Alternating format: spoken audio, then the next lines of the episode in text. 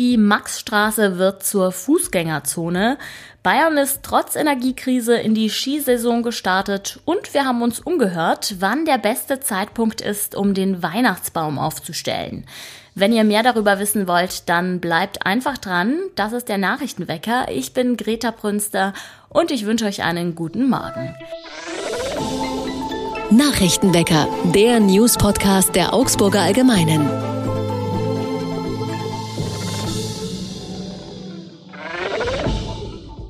Wir starten rein mit den wichtigsten News aus Augsburg. Die Maximilianstraße soll zur Fußgängerzone werden. Augsburg will diesen Verkehrsversuch wagen.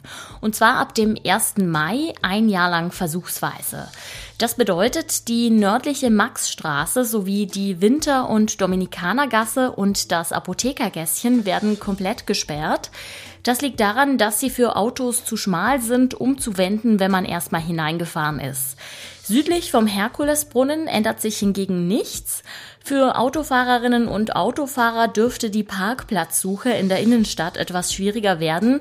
Durch den Verkehrsversuch fallen nämlich knapp 60 Stellplätze weg. Ausnahmen gibt es übrigens weiterhin für den Lieferverkehr, also Lieferanten dürfen zwischen 9 und 10 Uhr die Waren bringen. Hotelgäste des Maximilians dürfen auch hineinfahren, um ihr Gepäck ein- und auszuladen und Anwohnerinnen oder Anwohner, die in dem gesperrten Bereich ihren privaten Stellplatz haben, dürfen natürlich auch reinfahren.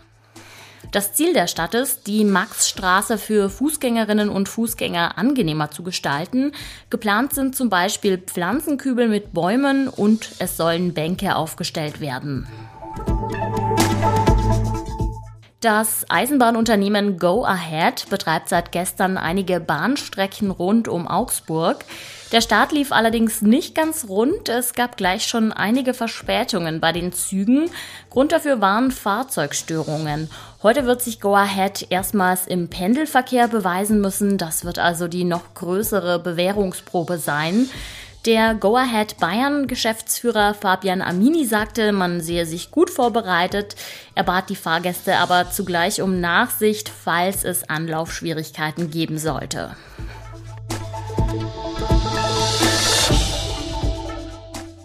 An zwei Tagen haben sie geschnippelt, gekocht, gebraten und abgeschmeckt.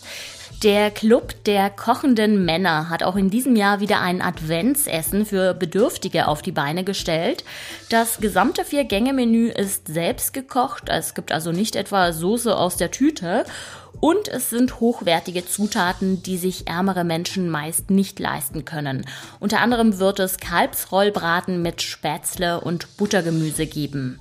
Zum Nachtisch gibt es sogar noch eine kleine Schachtel mit Weihnachtsplätzchen obendrauf. Ausgeliefert wird das Essen von Freiwilligen. Da hilft das Leserhilfswerk der Augsburger Allgemeinen mit.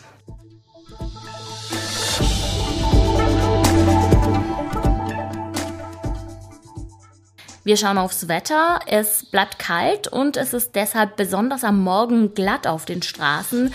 Seid also bitte vorsichtig, wenn ihr heute aus dem Haus geht.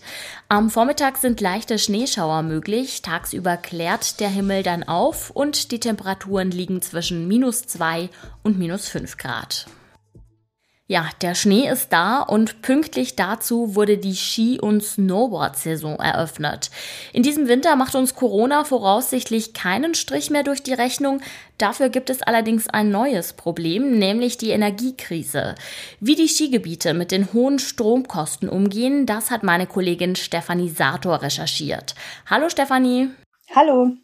Du bist ja in ein Skigebiet gefahren und hast dir das mal vor Ort angeguckt. Wo bist du denn hingefahren? Genau, ich bin zum äh, Beginn der Skisaison auf die Zugspitze gefahren, also aufs Zugspitzplatt, um genau zu sein. Das ist das Skigebiet da oben direkt am Gletscher. Und ähm, ich habe da eben mit ein paar Skifahrern gesprochen, die diesen ersten Saisontag schon ausgenutzt haben. Im Skigebiet Zugspitze arbeitet man ja nur mit Naturschnee, also das heißt, Schneekanonen werden schon mal nicht gebraucht. Muss denn trotzdem gespart werden? Ja, es wird trotzdem gespart an allen Ecken und Enden tatsächlich. Ähm, früher war es so, dass es auf den Terrassen von den ähm, Gastronomiebetrieben Heizpilze zum Beispiel gab, damit man auch draußen sitzen konnte und äh, da seinen Germknödel essen konnte. Mittlerweile ähm, hat man sich dazu entschlossen, diese Heizpilze dieses Jahr nicht laufen zu lassen. Die fressen natürlich enorm viel Strom, deswegen verzichtet man auf die. Ähm, außerdem gibt es in den äh, Sesselliften keine Sitzheizung. Das heißt, es wird für die Skifahrerinnen und Skifahrer ein bisschen frostiger, aber auch dadurch möchte man eben Energie sparen. Außerdem sollen die Gondeln am Abend nicht mehr in die Garagen reinfahren, weil diese zusätzliche Fahrt der Gondel kostet eben auch äh, Strom und Energie, deswegen sollen die Gondeln draußen bleiben. Es sind äh, mehrere kleine Ansätze, die man da verfolgt. Insgesamt will man ungefähr zehn Prozent ähm, einsparen. Und du hast ja richtig gesagt, man braucht da keine Schneekanonen. Allerdings braucht man im benachbarten Skigebiet Garmisch Classic sehr wohl diese Schneekanonen, weil es einfach deutlich niedriger liegt. Aber da möchte man auch bisschen sparen und sagt, man versucht die Beschneiung äh, mit diesen Schneekanonen zumindest auf ein, ein niedriges Maß zu reduzieren.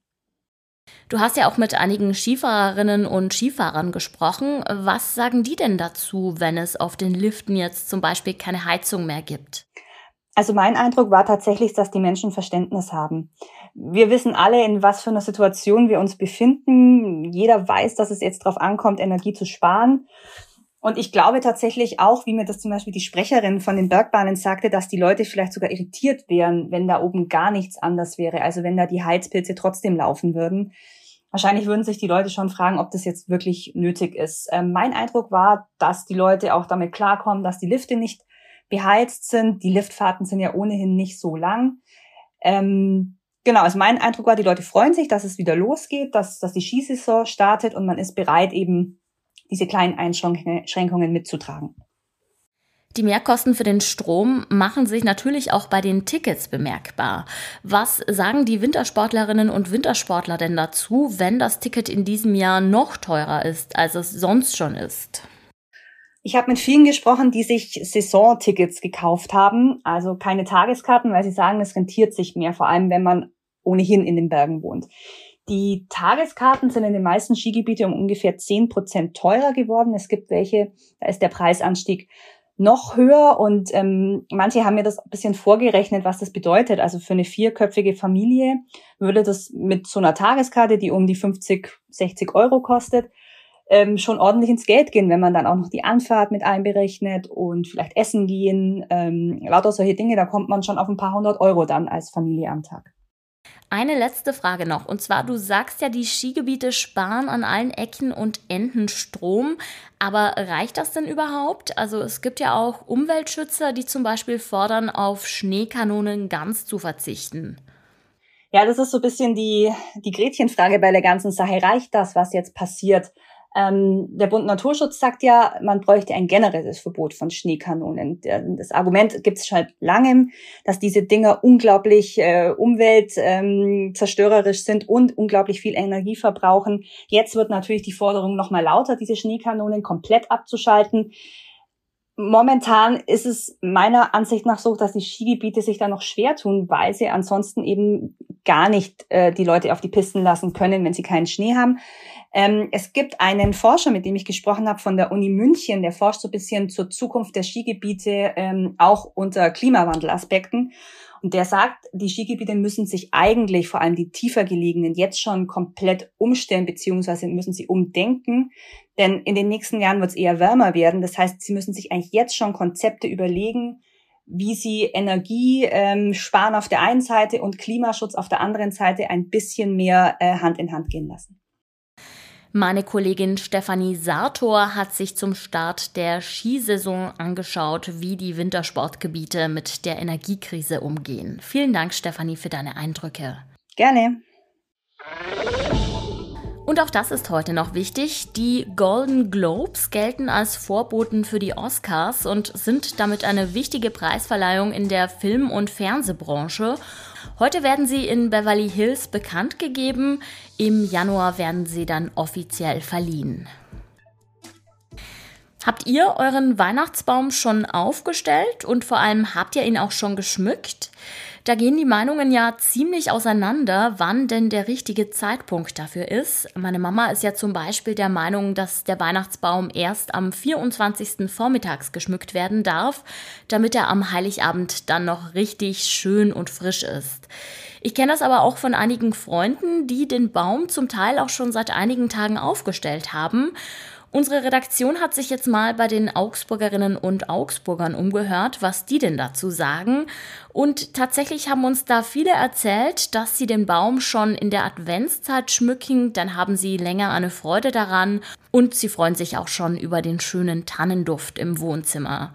Es gibt aber auch einige, die den Baum erst am 24. aufstellen und dann gemeinsam mit der Familie schmücken. Das ist dann sozusagen ein festes Ritual, weil dann alle zusammenkommen und noch ein bisschen mitgestalten können.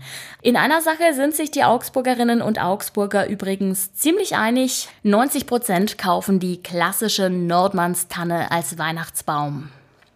Das war's für heute vom Nachrichtenwecker. Ich bedanke mich fürs Zuhören und wir freuen uns übrigens auch immer, wenn ihr uns schreibt. Mailt uns gerne eure Fragen, Anmerkungen oder Tipps an nachrichtenwecker.augsburger-allgemeine.de. Ja, dann bleibt mir nur noch zu sagen, mein Name ist Greta Brünster. Ciao und bis morgen. Nachrichtenwecker ist ein Podcast der Augsburger Allgemeinen. Alles, was in Augsburg wichtig ist, findet ihr auch in den Show Notes und auf augsburger-allgemeine.de.